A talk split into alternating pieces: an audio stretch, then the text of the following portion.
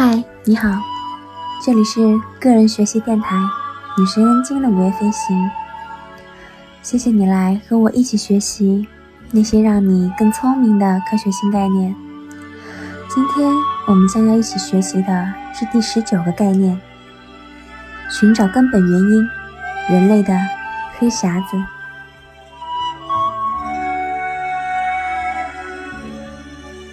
根本原因分析对工业。机械和质量控制等领域来说，是一个非常有吸引力的概念。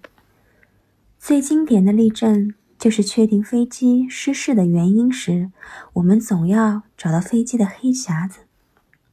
它能记录事件数据，且无法篡改。虽然这个匣子通常是鲜艳的橙色，但“黑匣子”这个术语象征着暗物质的感觉。表示里面藏着那些能解密的重要信息。或许黑匣子里的记录只是分析飞机失事原因的一种做法。借由数码身份和网络的曝光，我们本身也逐步变成了一个事件数据的记录者。我们不仅发布自己的信息，有时候其他人也在不知不觉地发布着我们的信息，而且这些信息都是永久存档的。从这个意义上来说，这些信息也是无法篡改的。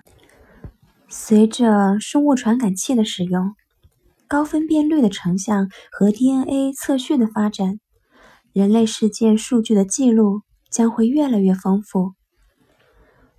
在繁忙的互联网生活中，随着无休止的交流和眼花缭乱的信息流和消遣，基本的趋势已经偏离了我们想要深入理解世界的初衷。医疗最能说明这一个问题。医生不再寻找根本病因。如果一个病人的病情很常见，比如高血压、糖尿病或者哮喘。医生就会开一些常规的处方药，而不是去探寻每个人的病根到底是什么。哪怕病人得了一种新的慢性疾病，只要他有上述的这些症状，就会被同样对待。这些疾病通常都有特定的病因，但医生不求甚解。更极端的情况是，如果患者因不明原因死亡，医生也极少对其进行尸检。医生常常在寻求根本原因的时候就退缩了，而我们中的大多数人也持有这种态度。但讽刺的是，这发生在我们本应该最有能力去寻求答案的时代。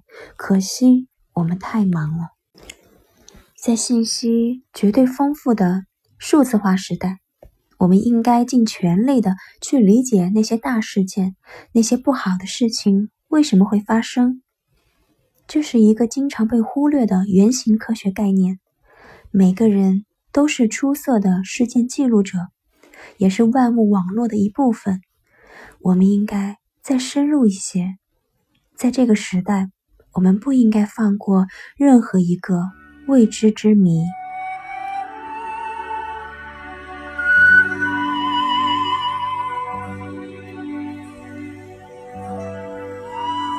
那今天的学习就到这里了，希望你每一天都有好心情，也希望你每天都有新收获。我们下一次再见。